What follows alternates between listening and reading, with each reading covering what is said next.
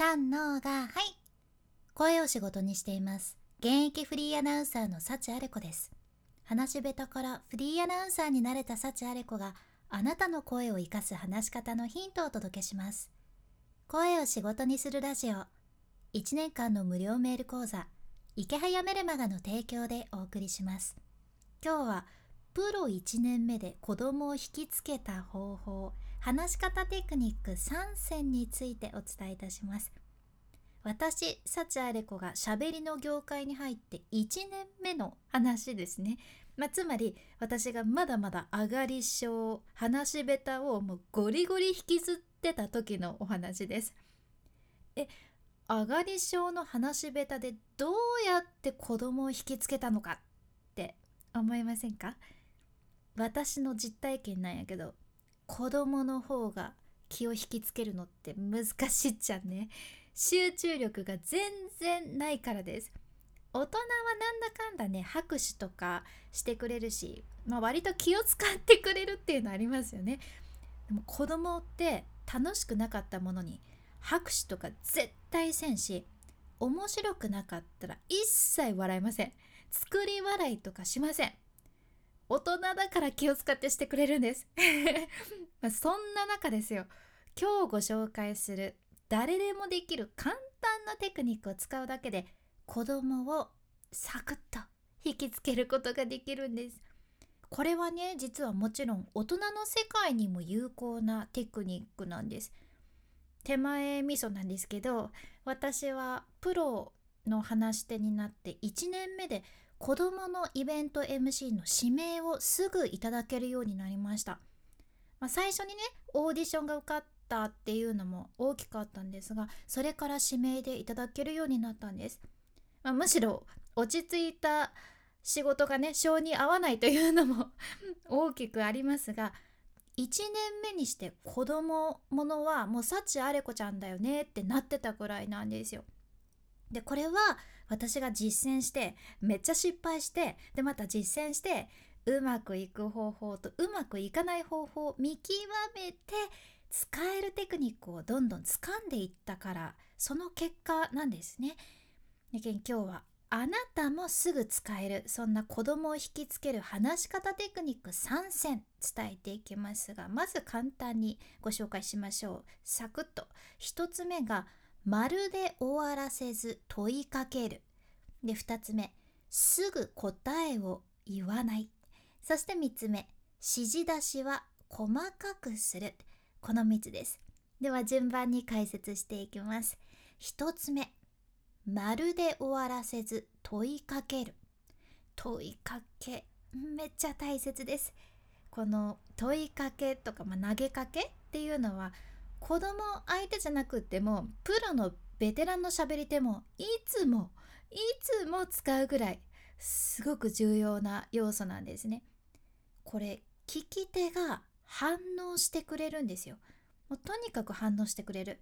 で大人も反応してくれるけん子供はもちろんピクって 反応するわけです。例えば保育園の子供たちに「うさぎは耳が長いよねってまるで終わるような話し方するとまあせいぜいうんぐらいです。まあ、確かにうさぎが好きな子とかうさぎが耳長いの知ってるよっていうのを私に知らせたい子は「うん知っとるよ僕知っとるよ」とか言うけどそこまでいい反応は得られないんですね。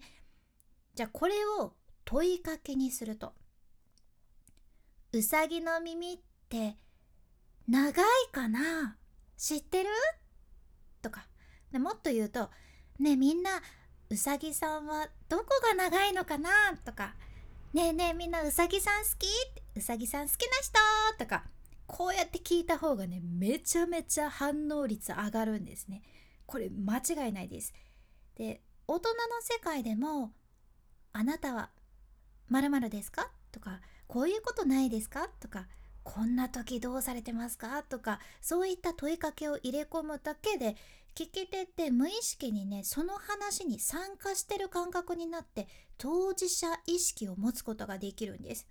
これやけんも子供も大人も使えるパターンですね。ぜひ取り入れてみてください。問いかけです。では2つ目。すぐ答えを言わない。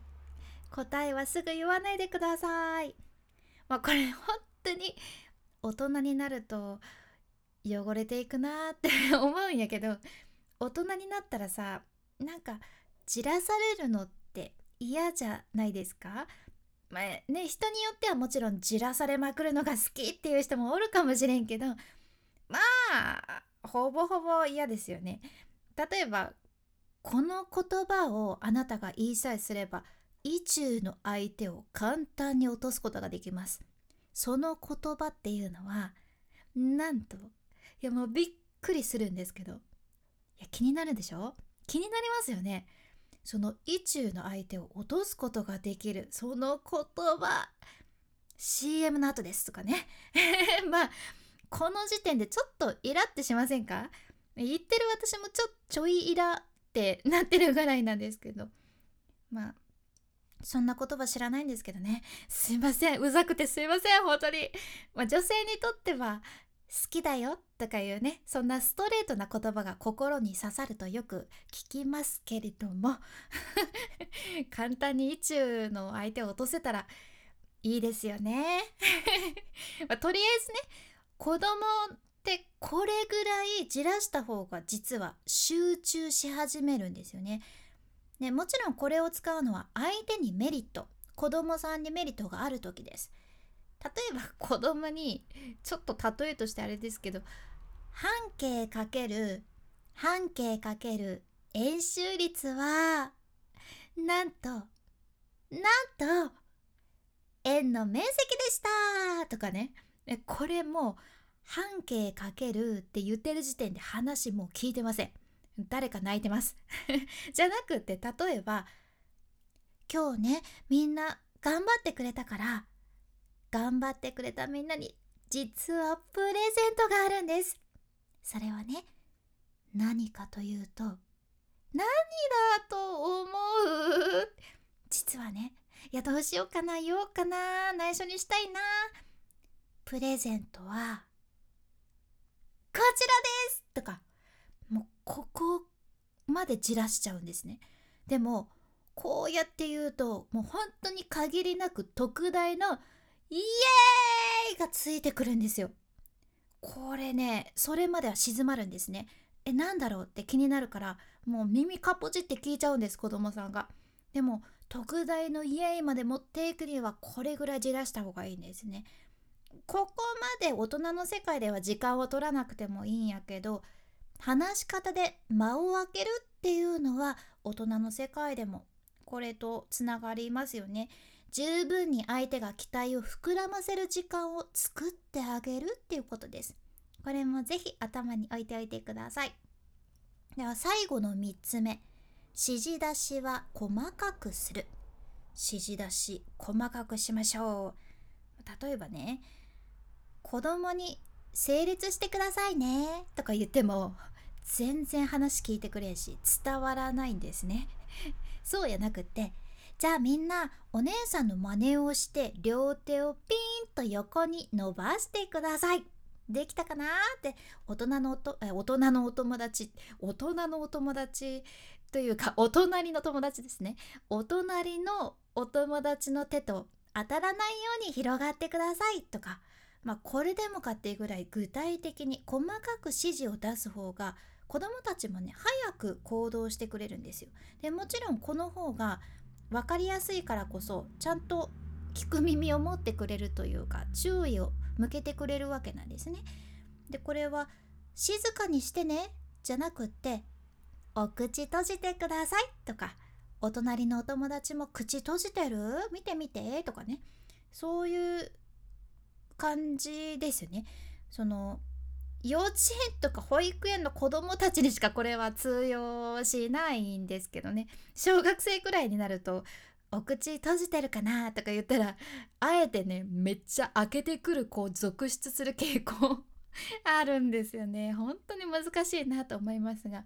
でもこうやって細かく指示を出すのって大人も同じ有効なんです。その実はねリラックスしなよとか言うよりほら深呼吸を10秒してみてとか言ってね。言ったりあと頑張れよとか言うより大丈夫ほら胸を張ってこの方が人ってちゃんと思いを受け止めて行動に移してくれるんです。行動に移してくれるってことはあなたの思いがしっかり伝わってるってことですよね。やけ何か相手にしてほしかったら細かく具体的に伝えてみるっていうのもやってみてください。今回の学びとしては子供も大人も引きつける話し方テクニック3選。1つ目がまるで終わらせず問いかける。2つ目すぐ答えを言わない。そして3つ目指示出しは細かくする。ぜひ実践してみてください。今日の内容と合わせて聞きたい回を画面スクロールして出てくる概要欄エピソードメモに入れています。今日はね人を引きつける3秒テクニック。最後まで話を聞いてもらう方法という回ですね。ぜひこちらも今日合わせて聞いてみてください。さらにこのラジオのスポンサーイケハヤさんの無料メルマガのリンクも一緒に入れています。先日イケハヤさんの Voicy がね仏教ラジオになっとってすごくありがたくて学びになったんやけどその中でラブピースとかおっしゃっとってびっくりしました。実はね私も本業のラジオでここ2、3ヶ月ずっとラブピースって言ってたんですよ。いやどんなラジオって思いますよね。でも言ってたんですよ。やけんイケハヤさんの Voicy 聞いてたらなんかねこういうこと多いなって 同じこと言ってること多いなとか思いながらすごく嬉しくなるじゃんね。とりあえずあなたのビジネスもラブピースになるそんなイケハヤメルマガです。これはラブピースみたいにそんな軽い感じではなくかなり実践的なビジネスに役立つ情報がね無料でずっともらえるけんシンプルにお得なんです。読んでない人は本当にもったいない。ぜひ今日チェックしてみてください。君に幸あれ。ではまた。博多弁の幸あれ子でした。